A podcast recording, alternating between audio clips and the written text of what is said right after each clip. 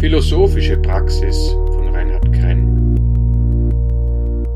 Einladungstext zum philosophischen Spaziergang im März 2023. Liebe RaumfahrerInnen des Geistes. Der Krieg in der Ukraine währt nun schon ein Jahr. Am 14. März des vergangenen Jahres forderte der reichste Mensch der Welt, Elon Musk, den russischen Präsidenten Wladimir Putin via Twitter zum Zweikampf heraus. Der Sieger sollte die Ukraine bekommen, aber der Herr des Kremls negierte diese seltsame Aufforderung zum Duell. Musk ist für ihn kein ernstzunehmender Rivale. Das schöne Wort Rivalität hat seinen lateinischen Ursprung in rivalis und bezeichnet den Mitberechtigten an einer lebenswichtigen Wasserrinne. Im englischen River ist die Etymologie noch deutlich erkennbar. Rivalen sind Lebewesen, die von ihren Leidenschaften gegängelt werden. Die mächtigste Leidenschaft ist selbstverständlich der Überlebenstrieb. Während Tiere eine Willensübereinstimmung durch das Kräftemessen zweier Rivalen herstellen, ist das den Menschen aufgrund der Komplexität der Gesellschaft praktisch nicht möglich und mittlerweile verboten. Wer diese simple, puristische und brutale Form des Willensabgleichs studieren möchte, dem empfehle ich das Filmdrama The Last Duel von Ridley Scott aus dem Jahr 2021. Der Krieg oder der Streit ist der Vater aller Dinge, verkündete Heraklit. Der Streit, die Rivalität, setzt uns in Bewegung und markiert Unterschiede. Wir müssen dem Rivalen dankbar sein, denn er macht sichtbar, was uns wichtig ist, woran wir glauben. Seine Existenz lässt uns erkennen, wie wir leben wollen. Viele meinen, dass die Zeit imperialer Eroberungen und eine Grenzziehung durch Armeen vorbei sei. Die allermeisten lehnen auch das Mittel der Gewalt ab, um andere Menschen fügsam zu machen. Aber wie kennzeichnet man die Differenz zu Andersgläubigen, so dass jeder Heuchelei Verdacht im Keim erstickt wird und der Gegner dennoch geehrt wird? Es ist, so viel sollte jetzt klar sein, kein leichtes Marschgebäck, das wir mit der Frage, was ist Rivalität am Sonntag, den 5. März beim philosophischen Spaziergang anpacken.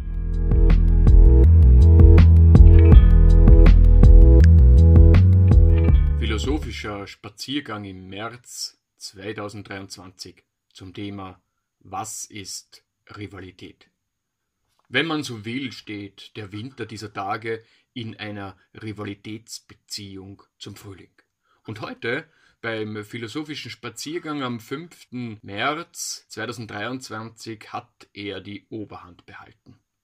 So richtig tanzen oder kämpfen kann man nur zu zweit. Das gilt auch für das Philosophieren, denn die Gedanken über die geteilte Welt und das Leben bekommen erst im Dialog mit anderen so richtig Schwung. Schwungkraft bekamen wir durch eine Geschichte, die vom Sujet des Einladungsplakats inspiriert wurde, auf dem zwei Hirsche, einer weiß, der andere schwarz, aufeinanderprallen. Die Teilnehmerin erzählte von ihrer Kindheit. Aufgewachsen ist sie in einem ländlich-bäuerlichen Umfeld. Der Vater war Landwirt und hielt in einem Gatter im eigenen Wald rund siebzig Dammhirsche. Eines Sonntagmorgens auf der Fahrt in die Kirche bemerkte der Vater, dass der Drahtzaun des Gatters an einer Stelle durchtrennt wurde. Wutentbrannt kehrte er um und besorgte einen Bindedraht und flickte die Stelle, damit die Hirsche nicht entkommen konnten. Der Verdacht fiel sofort auf den Nachbarbauern, der seit längerem das Waldgrundstück in seinen Besitz bekommen wollte und in der Region für seine strebsame Skrupellosigkeit bekannt war. Der Argwohn erhärtete sich in den folgenden Wochen, aber es lagen keine handfesten Beweise vor, um erfolgversprechend gegen den Widersacher gerichtlich vorzugehen. Ihre generell eher ängstliche Mutter war zu dieser Zeit kränklich, und so entschloss sich der Vater, dessen ehemals strotzende Vitalität in den letzten Jahren deutlich abgenommen hatte, dem drohenden Konflikt durch Untätigkeit das nährende Feuer zu entziehen. Er behielt zwar das Grundstück, aber verkaufte die Hirsche im darauffolgenden Jahr. Ein weiteres Jahr später wären die Dammhirsche aufgrund der Tschernobyl-Katastrophe nichts mehr wert gewesen. Man musste dem Rivalen mitsamt seiner Beißzange beinahe irgendwie dankbar sein. Rivalität gedeiht mitten im Leben. Sie hat Vitalität und Angst vor ihrem Verlust nötig. Eine müde und altersschwache Gesellschaft kann sich nur mehr in einer passiven Zuschauerrolle in einer Sportarena von einem Schauspiel der Rivalität inspirieren lassen. Manche schlafen selbst beim Anblick eines Kampfes um Leben und Tod ein. Wird ein Mensch, der zwar durch Reflexion gereift, aber kräftig genug geblieben ist, zu seiner Überraschung plötzlich als potenzieller Akteur mitten in die Alarmatmosphäre eines Stadions gestellt, verwandelt er sich nicht im selben Moment zu einem Hau drauf. Vielmehr wird er danach trachten, Zeit zu gewinnen, die er zwischen Wahrnehmung und Reaktion stopft. Wenn er in die Mitte einer Arena gestellt wird, die seinen Horizont durch ihre steil aufragenden Tribünen einengt, möchte er die Situation überblicken und sucht vielleicht zunächst den Ausgang. Bevor er loslegt, sucht er nach einer adäquaten Taktik. Unsere Kampfbereitschaft korrespondiert mit der Willensstärke. Die Angst kann sie lähmen. Sie schwindet auch durch eine falsche Auffassung des Begriffs Rivalität, die sogar zu der Verweigerung einer Rivalitätsbeziehung führen kann. Die zurückweichende Passivität scheint manchmal sogar erfolgreich zu sein und ist dann balsam für die geblendeten Augen eines Pazifisten.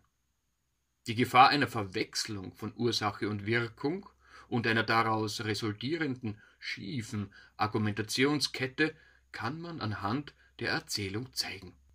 Die segensreiche Wirkung des rechtzeitigen Verkaufs der Dammhirsche entfaltete sich durch eine Ursache, die in der Ukraine liegt, genauer in Tschernobyl, und nicht durch den aufgetrennten Zaun. Freilich spielte der rivalisierende Vandale beim Entschluss zum Verkauf eine Rolle, aber der plötzliche Preisverfall der Dammhirsche hatte eine radioaktive Ursache. Friedensprediger differenzieren in glühenden und gefälligen Reden nicht sorgfältig genug, und das Händeklatschen des Publikums ist dabei oft auch Ausdruck für ein Denken, das nur sporadisch unter die Oberfläche gelangt. Inmitten eines lärmenden Lebens, das sich aus Differenz und Rivalität speist, sollen wir ein verbindendes Muster erkennen, um Ruhe zu finden. Das ist ein Sudoku der höchsten Schwierigkeitsstufe, dessen Lösung inneren Frieden und Glückseligkeit verspricht. Ein dogmatischer Pazifismus erzeugt jedoch maximal das Gefühl eines Scheinfriedens, indem er die Welt parzelliert und hofft, dass ein Zaun Frieden schafft.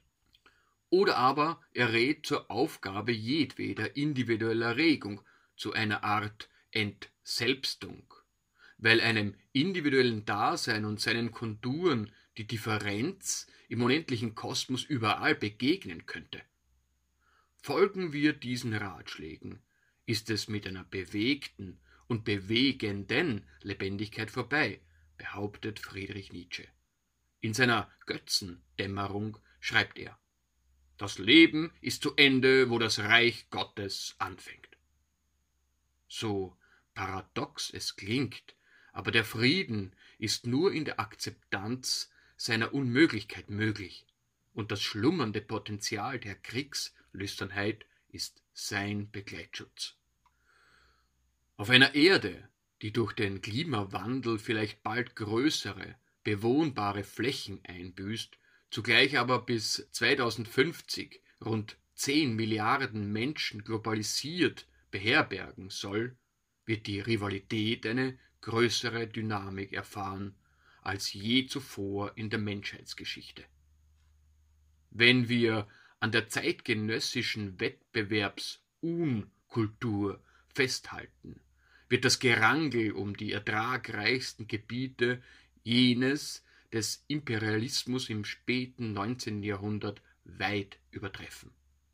Die Frage, wie wir leben wollen, mit oder ohne Dammhirsche, lückenlos umzäunt oder porös gefährlich, mit dem Schwergewicht der Erd- und Menschheitsgeschichte oder sorglos selbstvergessen, wird in einer vernetzten Welt zu einer delikaten Fragestellung.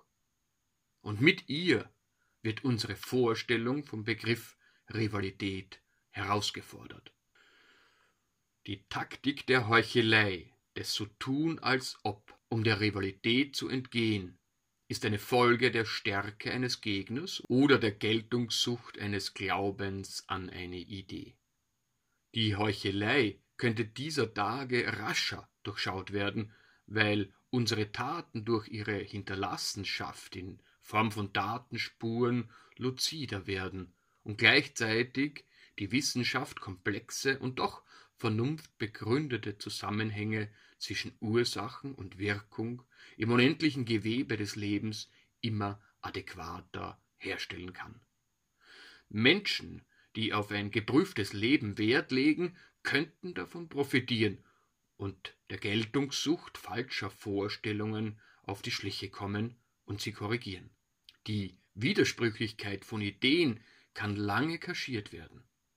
Wir plünderten entfernte Regionen und versklavten ihre Bevölkerung, hielten aber unser Verhalten daheim für Gott gefällig. Wir predigen Wasser am Tag und trinken Wein in der Nacht. Wir verheizen die vor Jahrmillionen unter der Erdoberfläche aufgespeicherte Energie und erlagen bis in die 1970er Jahre hinein der Illusion, unwissende Kinder Gottes zu sein. Nur beim jüngsten Gericht drohte der Heuchelei allenfalls die Offenbarung. Das jüngste Gericht hat durch die wissenschaftliche Neugier der Globalisierung und der digitalen Revolution Beine bekommen, die endlich auch seinem Namen entsprechen. Die bisweilen sehr langen Feedbackschleifen unseres Verhaltens werden von diesen jungen und flinken Beinen im Eiltempo durchlaufen und Rivalitätsbeziehungen kommen zum Vorschein zumindest für den, der hinsehen will. Die Fragestellung, wer das Recht auf Leben hat, wer mitberechtigt ist, wer bei der Aufteilung lebensnotwendiger Ressourcen berücksichtigt werden soll, wer Rivale im Wortsinn ist, setzt uns unter Druck. Und die Erfindung einer heuchlerischen Antwort wird durch das von Nietzsche fortgeführte Kreuzverhör noch schwieriger. Ich zitiere. Wer soll Herr der Erde sein? Wer will sagen, so sollt ihr laufen, ihr großen und kleinen Ströme? Aus Also sprach Zarathustra Teil 4, das Nachtwandlerlied, Paragraph 4. Als Kinder Gottes konnten wir noch einer Antwort ausweichen und auf den Vater verweisen. Aber welche Antwort geben wir, nachdem wir seinen Auftrag, uns die Erde untertan zu machen, erfüllt haben? Und als Piloten der Erde auf der Kommandobrücke sitzen. Bei unserem Spaziergang stellten wir fest, dass jeder für sich eine Lebenssituation imaginieren kann, in der ein Ausweichen nicht mehr möglich ist. Da steht man nun, mitten in der Arena und weiß vielleicht gar nicht so recht, wie man hierher gekommen ist. Es mangelt an Zeit, um nach Ursachen zu suchen, das Spähen nach Ausgängen ist vergeblich. Die Lebensenergie konzentriert sich auf den bevorstehenden Existenzkampf. Baruch der Spinoza empfiehlt uns eine passende Vorbereitung. Wir müssen uns nämlich die im Leben vorkommenden Gefahren vorrechnen und öfters vorstellen und überlegen, wie sie durch Geistesgegenwart und Mut am besten vermieden werden können. Ethik Teil 5 Lehrsatz 10 Anmerkung. Vielleicht haben viele von uns etwa durch äh, fehlende leibliche Erfahrung und Konsumation allzu vieler Netflix-Serien vergessen, wie schnell aus der imaginativen Übungsserie Realität werden kann.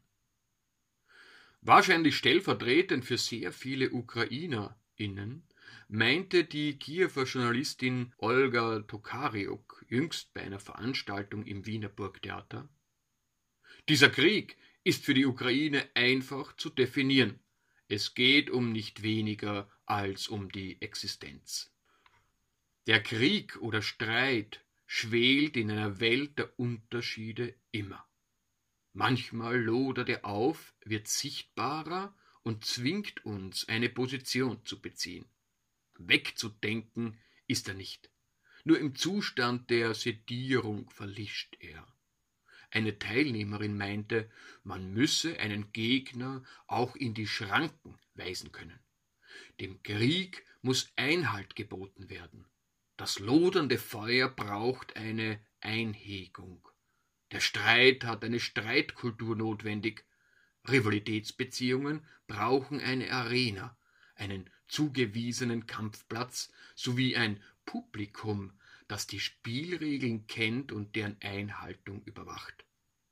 Gerade wenn es ums Eingemachte geht, haben wir Kultur und Haltung bitter nötig.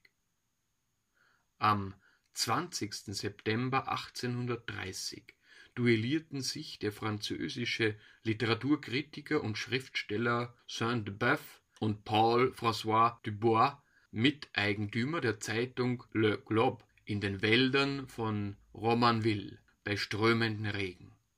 Saint-Beuve, der seinen Regenschirm nicht aus der Hand gab, als er mit der anderen die Pistole entgegennahm, bemerkte Lieber tot als nass. Insgesamt feuerten die beiden vier Schüsse ab, ohne zu treffen.